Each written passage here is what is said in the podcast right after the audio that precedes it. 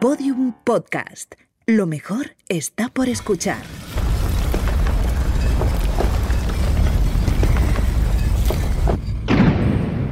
Dentro de la pirámide.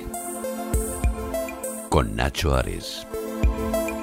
Podium Podcast.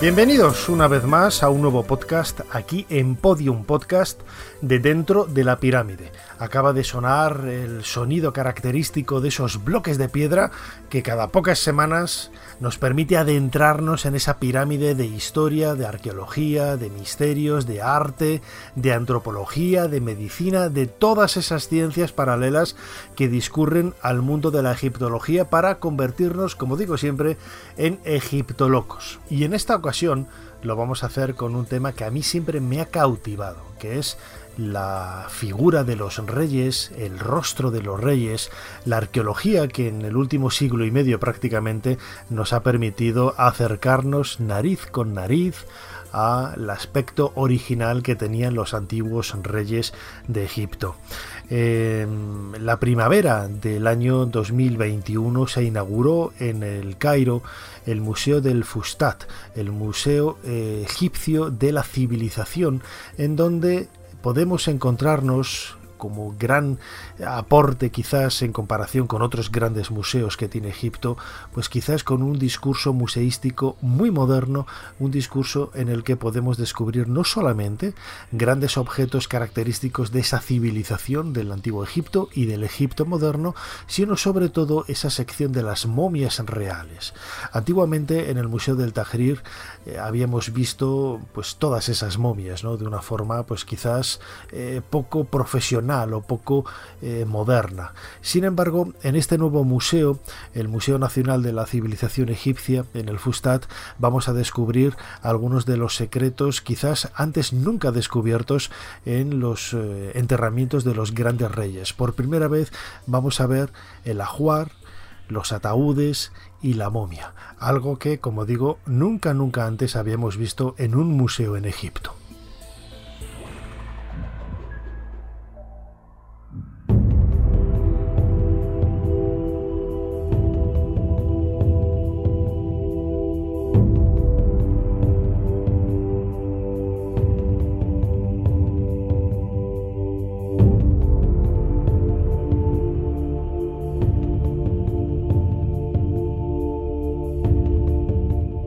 El Museo Nacional de la Civilización Egipcia cuenta entre sus tesoros, como acabo de señalar, con los eh, cuerpos momificados de los grandes reyes, en esta ocasión del Reino Nuevo, el Imperio Nuevo.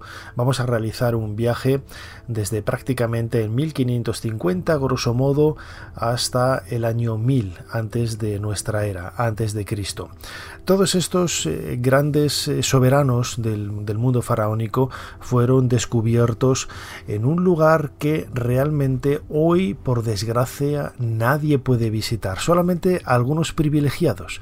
¿No? Me estoy refiriendo, por ejemplo, a ese equipo de arqueólogos españoles que lleva ya varios años trabajando en Der el Bahari, en la orilla oeste de Luxor, junto al llamado escondite de momias reales. Se trata de el DB320, en donde en esos alrededores está trabajando José Ramón Pérez Acino dirigiendo ese proyecto Luxor C2 que muchas veces ya hemos mencionado en este podcast dentro de la pirámide y que llevan realizando, como digo, en los últimos años un trabajo extraordinario. Pero en esta ocasión no nos vamos a centrar exclusivamente en esas momias reales, sino en lo que supuso ese gran descubrimiento.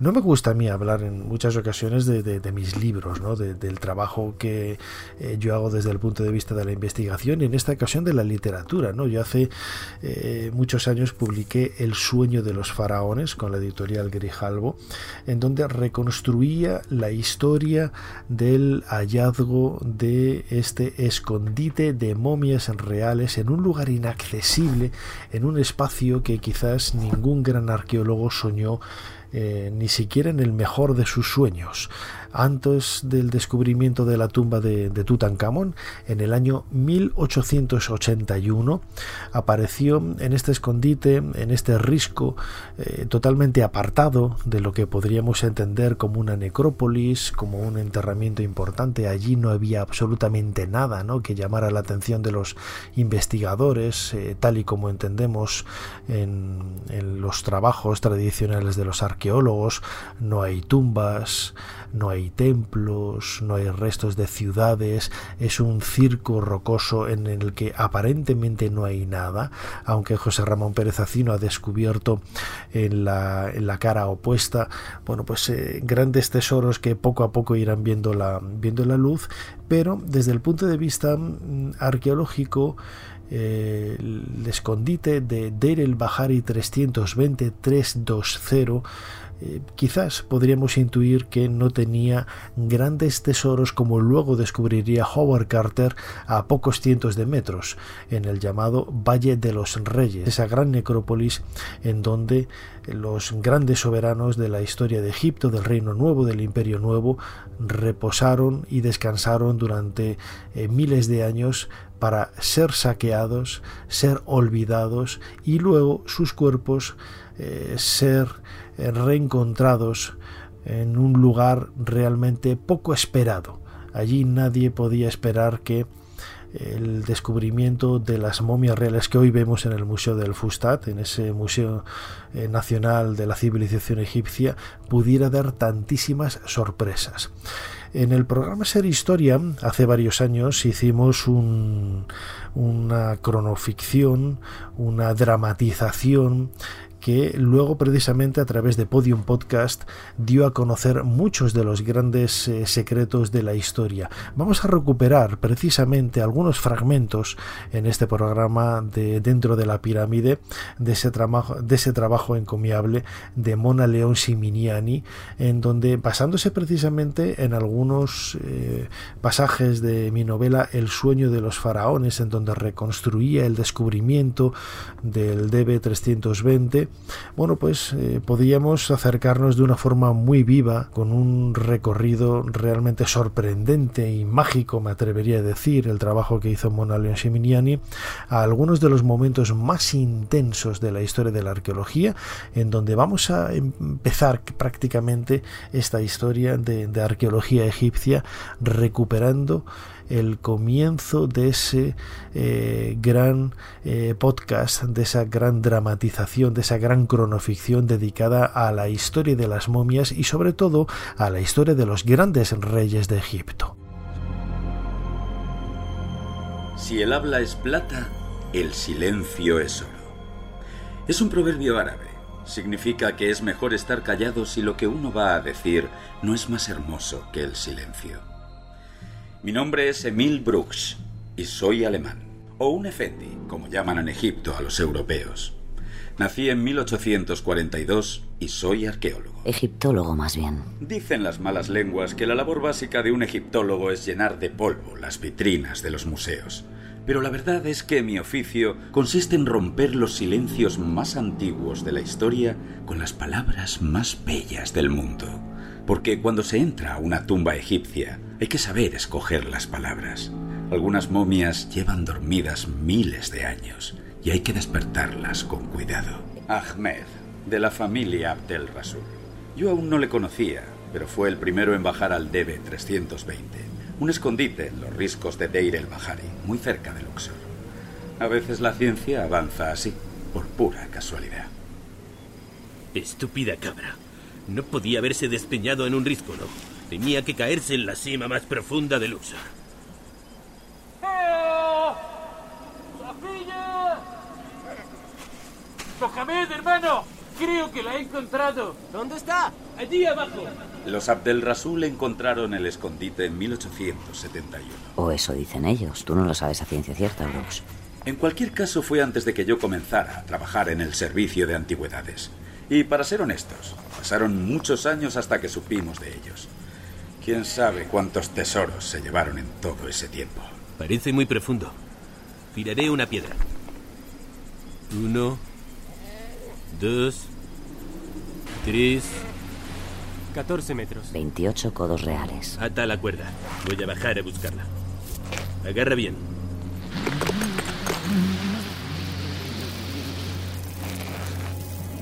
¿Todo bien? Sí. Sí. No, no. ¡Ah! ¡Ah! Ahmed. Ahmed, ¿estás bien? Tranquilo, hermano. Estoy bien. Espérame ahí arriba. Voy a entrar. Hola. Mohamed, aquí hay algo. Veo unos ojos. Aquí hay alguien. Ni tocar por dentro la pirámide de Keops, ni acariciar la piedra de Rosetta, ni siquiera haber congelado el río Nilo. No, un momento. Es un sarcófago. Y ahí hay más. Nada es comparable a ser el primero en mirar cara a cara a los faraones más importantes del antiguo Egipto.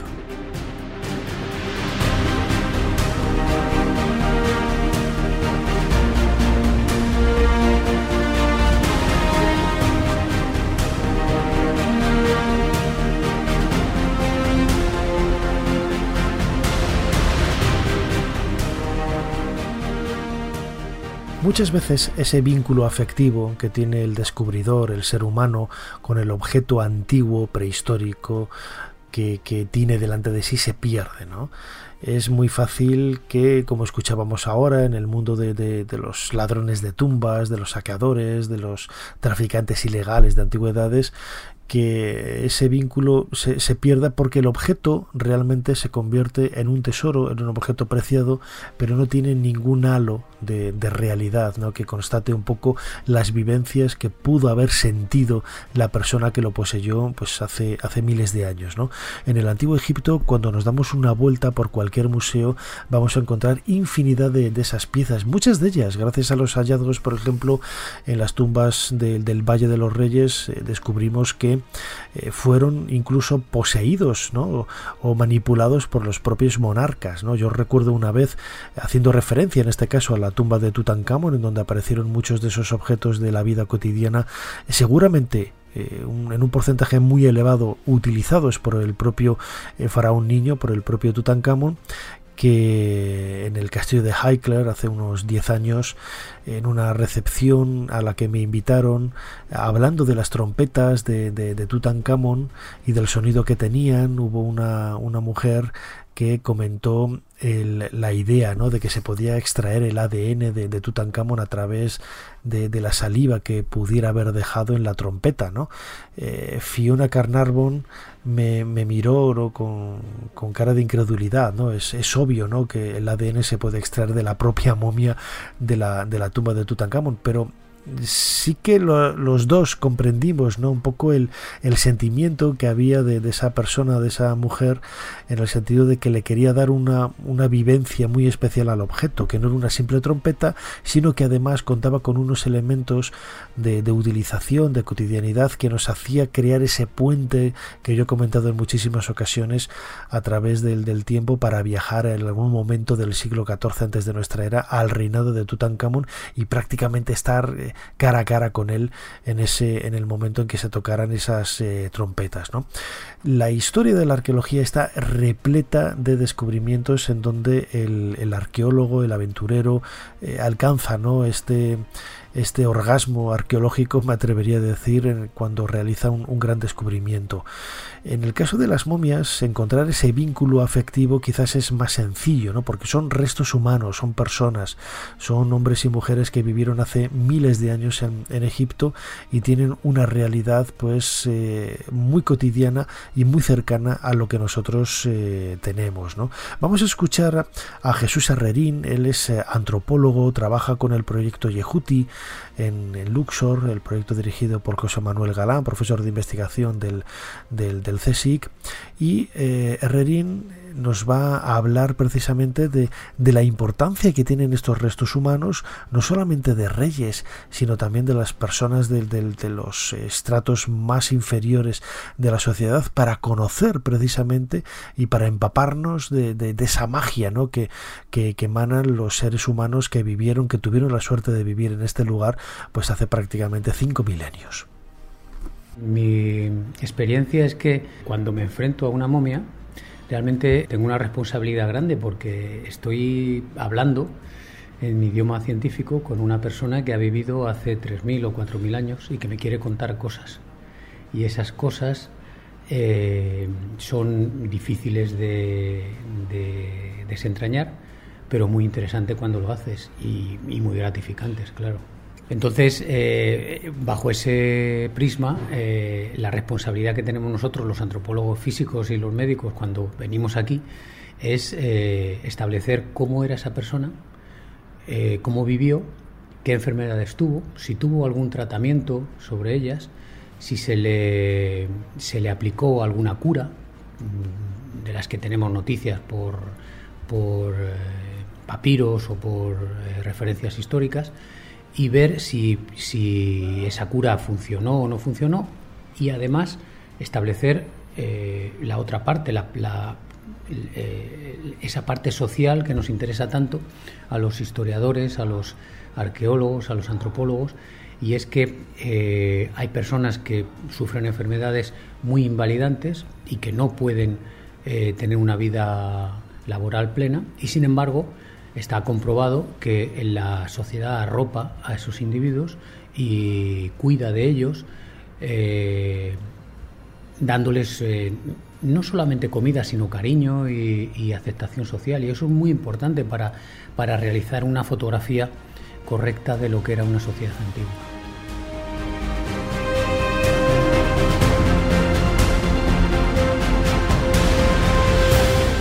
Dentro de la pirámide con Nacho Ares en Podium Podcast.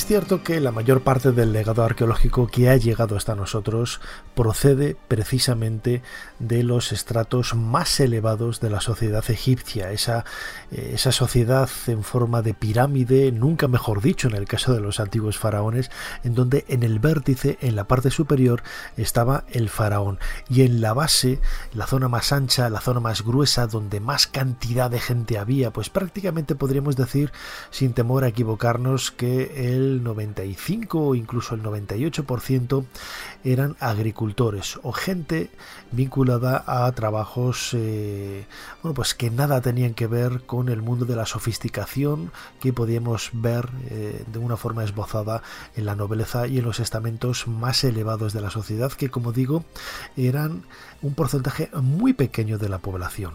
Lo hemos comentado en otras ocasiones, la mayor parte de la gente no sabía leer, aunque bien es cierto que muchos, muchos, incluso de personas, personas procedentes de estratos sociales menos, eh, menos favorecidos podían acceder a la educación, pero lógicamente la necesidad de tener que realizar trabajos a partir de los cuales eh, conseguir alimentos como la agricultura, la ganadería, la artesanía y seguir un poco la dinastía familiar hacía que muchas personas, muchos niños, muchos muchachos no pudieran acceder a esa, a esa educación. Sin embargo, a pesar de todo, no deja de ser un, estamento social, me refiero ahora a la realeza, en este podcast dedicado precisamente a esos reyes que eh, lo cubren prácticamente todo, ¿no? Y, pensamos que si un porcentaje muy pequeño realmente tiene un reflejo tan grande en ese espacio eh, arqueológico, ¿cómo debería de haber sido en, realidad el, mundo de los agricultores, de los ganaderos, de los artesanos, de, otros oficios muchísimo más modestos, ¿no? que ocupaban prácticamente el 95%, vamos a redondear, de la, de la sociedad. En los templos funerarios, por ejemplo, de la orilla oeste de Luxor, el templo de Ramsés III, el templo de Deir el Bahari, de la reina Hatshepsut, el de Tutmosis III, excavado por una española, Miriam Seco, o por ejemplo el famosísimo Rameseum, en todos ellos vamos a encontrar imágenes pues mucho más elevadas desde el punto de vista cultural, desde el punto de vista social, desde el punto de vista de la sofisticación del arte, de, la entrega de los artistas que realizaban esos trabajos y sobre todo de la información que podemos leer entre líneas en esos textos jerolíficos. ¿no?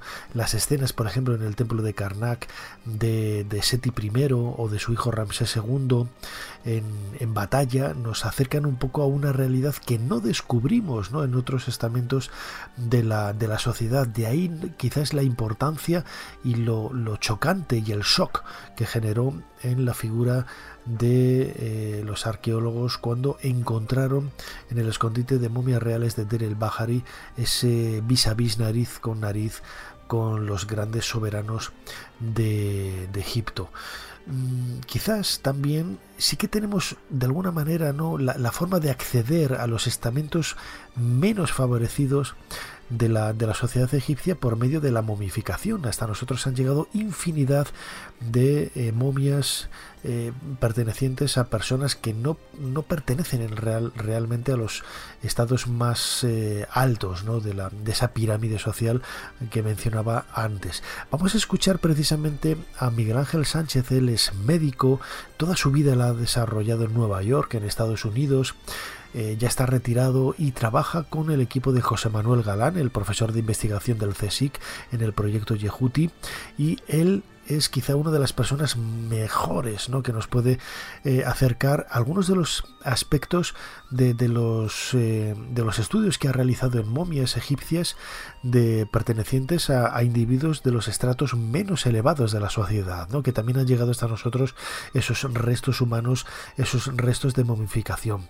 Y se habla de elementos que, vamos a escucharlo ahora en la propia voz de Miguel Ángel Sánchez, nos, eh, nos recuerdan pues eh, aspectos muy cotidianos en la actualidad, ¿no? esa compasión, ese, ese, ese querer al, al, vecino, al amigo, al familiar, es decir, nos hablan de una sociedad muy humana, muy humana y que su huella precisamente ha quedado perfectamente plasmada en, estos eh, estudios de, momificación tal y como nos cuenta el doctor Miguel Ángel Sánchez. En cualquier parte, en cualquier aspecto de la vida, eh, la competencia hace que las teorías pueden ser eh, muy valiosas o no. Un buen examen de una momia puede enseñar mucho no solamente acerca de las enfermedades que ocurrieron durante la época, sino también la actitud cultural, social, política de, una de, la época, en particular de la época egipcia.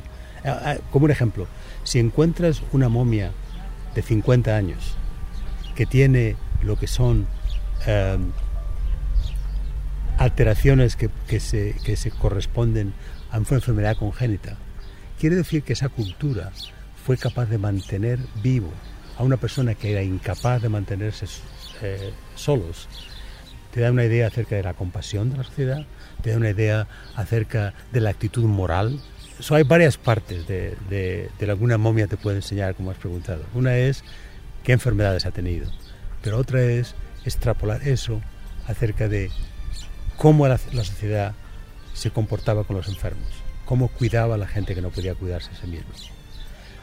Los, los egipcios, he visto momias con alteraciones, probando lo que, estoy diciéndote, que, que, fueron mantenidas vivas a pesar de no ser capaces de, de, hacerlo por sí solos, 300, 400 años antes que los griegos y los romanos cambiaran su, su política de exponer a los niños con, enfermedades congénitas a que, a que se desaparecieran, a, que alemanes, a los que los animales se los, eh, se los comieran. Y desde el punto de vista histórico, bueno, yo no tengo que decirte acerca de esto, eh, hubo una época de romana y griega en la que era ilegal el mantener eh, niños con, con alteraciones congénitas vivos. Y los exponían, la palabra expósito era de, de, eso. Entonces, quiere decirse que cuando ves en momias egipcias cambios que te apuntan a que la sociedad era mucho más compasiva y humana que, que las que se desarrollaron cientos de años más tarde, te da gran satisfacción.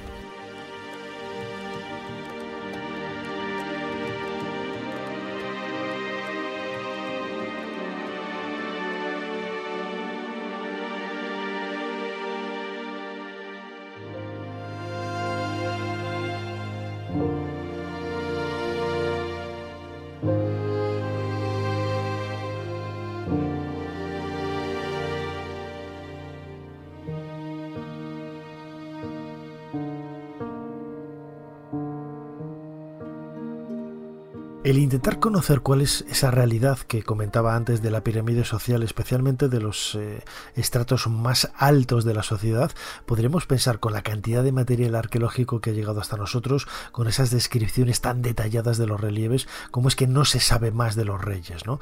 Bueno, pues realmente no se sabían prácticamente nada hasta el año 1881. Eh, pocos años antes, eh, sí que es cierto que había aparecido en el mercado de antigüedades de, de Luxor una serie de objetos Mm, pertenecientes a soberanos como Pinedjem I, Pinedjem II, que eran soberanos de facto, aunque eran grandes sacerdotes realmente del culto de Amón, del templo de Karnak en, en Luxor, la antigua ciudad de Tebas, que en un periodo concreto, finales del Reino Nuevo, comienzos del tercer periodo intermedio, pues tuvieron muchísimo, eh, muchísima presencia ¿no? en lo que era el gobierno quizás de, Egipto. Bueno, pues aparecieron en el mercado de antigüedades de, Egipto, en el último tercio del siglo XIX, aparecieron objetos que, que realmente procedían de tumbas que eran desconocidas. De ahí eh, la alarma ¿no? que se generó en el servicio de antigüedades y cómo Auguste Mariette comenzó un proyecto de investigación que luego acabaría en Gastón Maspegó, su sucesor en el servicio de antigüedades, para intentar conocer cuál era la realidad que había detrás de estas piezas que habían aparecido, porque eran piezas que pertenecían a soberanos, a personajes importantes de la corte y del reinado de, de la historia de Egipto, que no conocíamos sus tumbas, de los que no conocíamos sus tumbas. Entonces, en algún lugar tenía que estar estas sepulturas y precisamente los propios egipcios locales eran los que habían encontrado esta, este lugar de enterramiento, estaban saqueándolo y habían sacado al mercado negro algunas de estas eh, piezas. En esa cronoficción que hicimos en Ser Historia en la cadena Ser hace varios años, dedicado precisamente al descubrimiento del escondite real de, momias reales en Deir el-Bahari en 1881, se desarrolló este tema y eh, quizás es uno de los aspectos más interesantes de, esta historia, ¿no? Como Mariette y Gastón Maspegó, especialmente, una vez que hubiera fallecido eh, Mariette, eh, decidieron colocar en el mercado de antigüedades un espía, un agente, ¿no? un, un, arqueólogo, Charles Wilbur, como vamos a escuchar, que fue el que realmente dio pie para este sensacional descubrimiento que estamos a punto de realizar de forma virtual en este podcast de Dentro de la Pirámide. Según mis cálculos, pasaron 10 años entre el hallazgo del escondite y el comienzo de nuestra investigación. Los saqueadores de tumbas suelen colocar la mercancía en los anticuarios para darle una apariencia de legalidad. Por eso los miembros del servicio de antigüedades nos dejamos caer por sus tiendas para, digamos, olisquear el producto. La mayoría somos occidentales y nos toman por simples turistas, es así como damos caza a los ladrones. Mm, arqueólogos espías, curiosa combinación. Después de investigar un poco en Luxor, decidí coger un barco del Nilo con destino a El Cairo. Es allí donde está la sede del Servicio de Antigüedades. Y quería comentar mis progresos con el resto de compañeros, en especial con Charles Edwin Wilbur, con el que me entendía bien. Brooks, viejo lobo, buenos días. El Servicio de Antigüedades celebra su regreso. El placer es mutuo, Wilbur. He oído que más pegó no está. No, ha tenido que irse a París, así que sin el director y siendo usted el segundo en funciones, siento decirle que está usted al mando. Vaya. Sí, supongo. Pero por favor, siéntese. Veo que ha tenido un viaje difícil, ¿eh? ¿Tanto se nota? Bueno, tu camisa totalmente chajirones es un poco una pista. Los beduinos y sus fusiles Baker nos hicieron una visita en mitad de la noche cuando volvíamos en el barco. Pensaban que llevábamos momias. Menos mal que no lograron abordarnos. Obstinados los beduinos. La verdad es una lástima que nos acusen del expolio al servicio de antigüedades, cuando nuestra única misión es proteger ese increíble legado. Hombre, puede que el enorme obelisco en la Plaza Concorde de París tenga algo que ver con sus reticencias. En fin, lo importante es que ya está usted aquí. ¿Qué novedades trae de Luxor? ¿Qué trae usted en ese paquete? Compruébelo usted mismo. Ábralo si quiere. No será otro Ushepti, ¿verdad? En el Museo Bulak ya no saben dónde colocarlos. Espero que al menos sea de Fallensa. Vaya, un Ushepti de Pinet Gem. Y hasta conserva la inscripción del libro de los muertos. ¿Pero dónde ha encontrado esta joya? En la tienda del anticuario Antum Wardi. ¿El libanés? El libanés. Esa sabandija. ¿Sabe ya de dónde extrae las piezas? De una tumba desconocida, eso sin duda. Pero hay que asegurarse. En el zoco las noticias vuelan y si nos equivocamos podríamos echarlo todo a perder. ¿Tiene pensado regresar a Luxor? Sí, en una semana. Eso bastará para que el libanés reponga la trastienda. Así sabremos si también tiene papiros.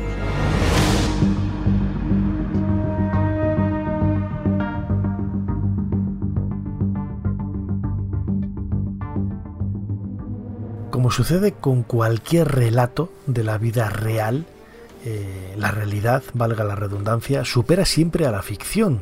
Y en esta historia del descubrimiento del escondite real de Deir el Bahari en 1881 eh, quizás tenemos una evidencia muy clara de ello. ¿no? Antes lo decía, yo lo publiqué en el año 2014 en una novela titulada El sueño de los faraones, publicada por, por Grijalbo. Y para mí, desde que era niño, desde que leí por primera vez esta historia en el libro Dioses, tumbas y sabios de C.V. Ceram, pues teniendo yo apenas 13, eh, 14 años, fue un relato que me cautivó. Y desde luego el final no puede tener mejor colofón porque podemos intuir que esos reyes que habían eh, protagonizado la historia de, Egipto, eh, quizás en una de las épocas ¿no? menos, eh, menos importantes, como mencionaba antes a Pinediem I, Pinediem II, bueno, pues la sorpresa fue mayúscula cuando encontraron el escondite de momias de Der el Bahari y Emil Brooks, cuando accedió a él, no solamente encontró a estos dos sacerdotes, sumos sacerdotes del culto a Amón del templo de Karnak, sino que también aparecieron una cuarentena de los grandes soberanos que habían protagonizado la historia de, Egipto en la época más gloriosa. En ese escondite de, de El Bahari, el 320, apareció la momia de Tutmosis III, de Ramsés II, de Seti I, de Ramsés III. Eh, últimamente se ha identificado a la momia también de la reina Hatshepsut. Es decir, estaba el, desfile mayor que podríamos esperar de los grandes soberanos de, la historia de los eh, faraones. Algo que nunca nadie había conseguido, porque pensemos que yo, es un, es un símil que he realizado en muchísimas ocasiones, un comentario que he realizado en muchísimas veces, la idea que se puede tener cuando, por ejemplo, Emil Brooks o todos los contemporáneos, Gastón Maspegó del Servicio de Antigüedades, ellos conocían cómo era el aspecto de Ramsés II, lo habían visto infinidad de veces en los relieves, en las pinturas, en los objetos ¿no? que habían llegado de él, y sin embargo no se tenía ni la más remota idea de cómo era su aspecto físico real. Bueno, pues por primera vez estos, eh, estos arqueólogos pudieron, pudieron poner rostro a, a estos grandes faraones de la historia de Egipto y sobre todo emocionarse como este texto escrito por Emil Brooks y perfectamente dramatizado en esa cronoficción dirigida por Mona León Siminiani dedicado a las momias, al escondite de, de, de Der el Bahari, emocionarse como nadie para poder contar a las generaciones venideras qué es lo que sintió él de una forma tan intensa aquel verano del año 1881 en el DB 320. Tengo muy vivo en la memoria el recuerdo de cuando mis ojos se acostumbraron a la luz de las antorchas la primera vez que bajamos a la tumba. Había una comunión muy clara entre aquellos objetos. Es el legado del antiguo Egipto que a veces trasciende nuestro corazón y nos hace partícipes de su propia historia. Recuerdo que los revestimientos dorados y la superficie pulida irradiaban de una forma tan clara mi emocionado reflejo que parecía que estaba observando el rostro de mis propios antepasados.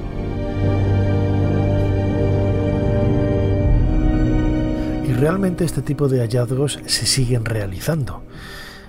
Quiero decir, no vamos a volver a encontrar la momia de Ramsés II, ya la hemos descubierto, pero sí que es cierto que en los últimos años han aparecido una serie de, monarcas, de, de, reinas, de príncipes de los que no se tenía la más remota idea, ¿no?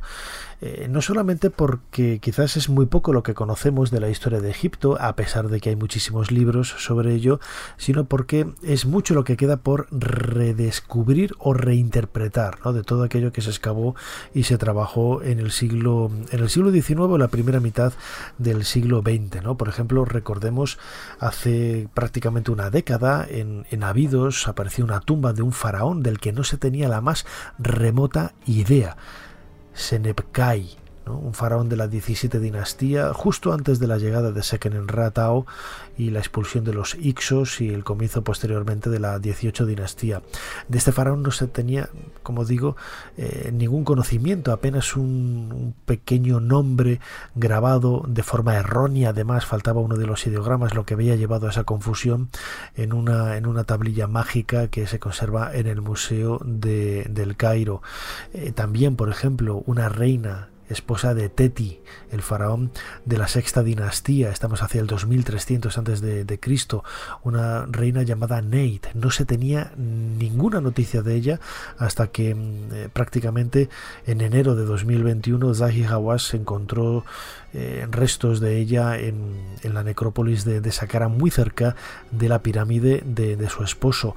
También las egiptólogas suizas que en la década de 2010 estuvieron trabajando en la KV40 y en la KV64, eh, colindantes en el Valle de los Reyes, precisamente en una de las habitaciones de la KV40 apareció eh, bueno, pues numerosos restos de príncipes y princesas del, reinado de Amenofis III de los que no se tenía noticia, nombres de, príncipes, de hombres y de mujeres que no se sabe de dónde habían salido, pero que realmente pertenecían a la familia real porque ahí estaban, ¿no? Como digo, son muchísimos los, los casos, ¿no?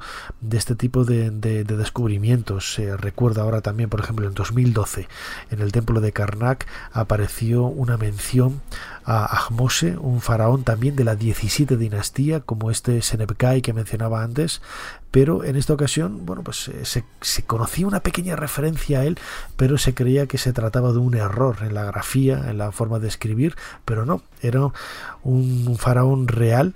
Eh, que, bueno, pues en, esta época, con, con, el nombre de Ahmose, que son varios los soberanos, pero con ese eh, nombre, ese apelativo de Sen Ra, bueno, pues no había casi nadie, ¿no? No había prácticamente nadie y eh, fue él el que primeramente, bueno, pues eh, eh, de una forma tan, tan singular por medio del descubrimiento que hicieron los arqueólogos franceses en el templo de, de Karnak, en la zona norte del, santuario, muy cerquita del templo de Ptah, donde está la famosísima estatua de la, de la diosa Segmet, pues allí se, se descubrió, ¿no?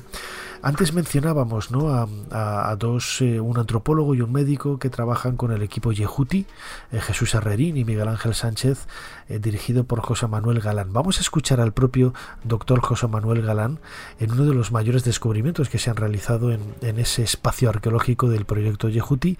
Es una tumba de un rey de la decimoprimera dinastía, todavía no se sabe quién es, pero la tipología nos está marcando un poco la, esta evidencia desde el punto de vista eh, arqueológico y sobre todo que, al igual que sucedía como en el escondite de Der el Bahari, que estaba repleto de momias, en este caso de reyes, en el escondite que descubrió José Manuel Galán en 2014 en el, en el recinto de, de, de Yehuti, bueno, pues había casi un centenar de restos humanos, no eran reyes, o quizás sí, porque no se ha explorado, no se ha investigado todavía, ¿no? Y quizás en los estratos inferiores están los las momias, los restos humanos de, de los eh, eh, que se enterraron originalmente en esa tumba de la decimoprimera dinastía en el Reino Medio hacia el 2000 antes de, de Cristo. Una reutilización posterior hizo que esta cámara enorme, pues acabara dando esas sorpresas.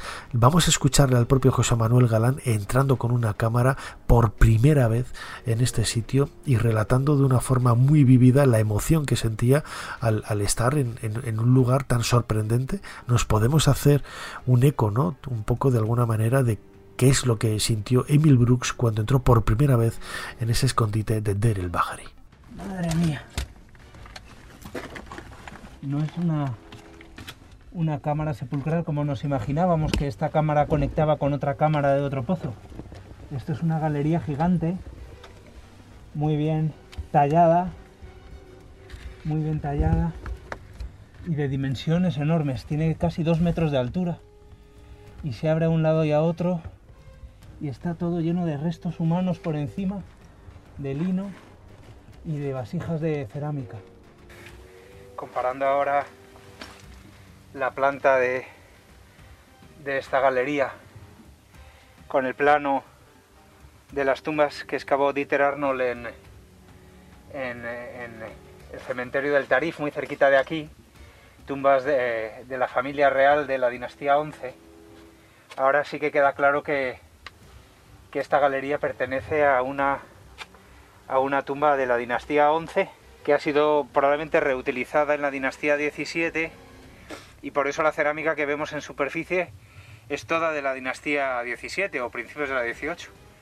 Pero claro, la, estructura de la galería, el tamaño, dos metros de alto por dos metros de ancho el pasillo y haciendo este quiebro que, que lleva a una, a una, rampa descendente hacia la cámara sepulcral principal, eh, coincide perfectamente con el plano que, pudo sacar eh, Dieter Arnold de una de las tumbas de la familia real de la dinastía de la dinastía 11, ¿no? Lo que pasa es que ahora tenemos que encontrar la, la puerta porque hemos accedido a través de un agujero en, justo en, el, en, el, en la esquina de la galería.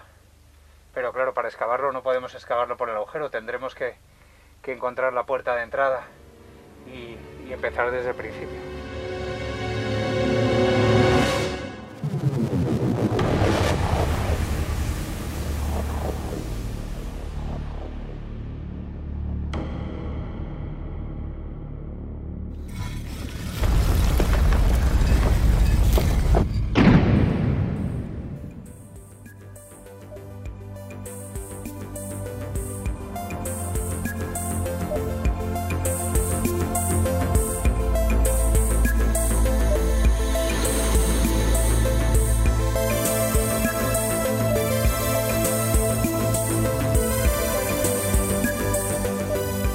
Lo que queda todavía por contar de la historia de Egipto, de los grandes reyes. Siempre decimos ¿no? que quizás sabemos muy poco de los estratos eh, inferiores de la sociedad egipcia, de todos esos agricultores, de todos esos ganaderos, de todas esas personas que tenían hombres y mujeres eh, puestos y trabajos quizás no tan rimbombantes y que no han llegado hasta nosotros, ni siquiera los nombres, no lamentablemente, pero también del caso de los reyes es mucho, mucho lo que desconocemos.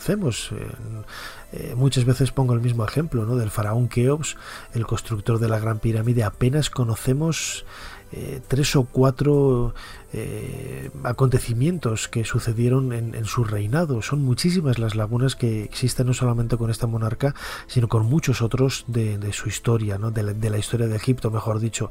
De Keops sabemos que reinó 30 años, así nos lo cuenta Heródoto. Sabemos también por los eh, papiros de Wad el que él al menos gobernó, por lo menos desde un punto de vista científico, 26 años. Ahí aparece el vigésimo sexto año de reinado del faraón Keops, pero no no tenemos absolutamente nada con lo que completar, con lo que, con lo que llenar esos, eh, esos agujeros, esas lagunas que hay en la historia del faraón Keops. Espero que hayáis disfrutado de este nuevo podcast de dentro de la pirámide que hemos dedicado al mundo de los reyes, a ese descubrimiento del escondite de momias reales de Deir el Bahari y plantear esas dudas ¿no? sobre la cantidad de vacíos que todavía existen en, esta, en esta cultura tan apasionante. Recordad que nos podéis seguir a través de la aplicación de Podium Podcast, eh, en donde no solamente os podréis suscribir, sino también hacer comentarios, al igual, ¿no? Estos comentarios también los podéis verter en, en, otros, en otras plataformas, en otros agregadores de audio como Evox, Spotify, Amazon, eh, Google Podcast, Apple Podcast, infinidad de plataformas, estamos en todos los sitios y muchísimas gracias, muchísimas gracias a todos porque sé que eh, cada vez somos más los egiptolocos que nos sumamos a este proyecto increíble.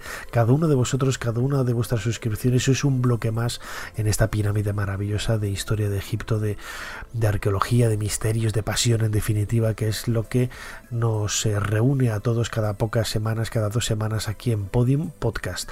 Como siempre, soy Nacho Ares y no me queda más que convocaros aquí, dentro de la pirámide, dentro de muy poco. Hasta pronto.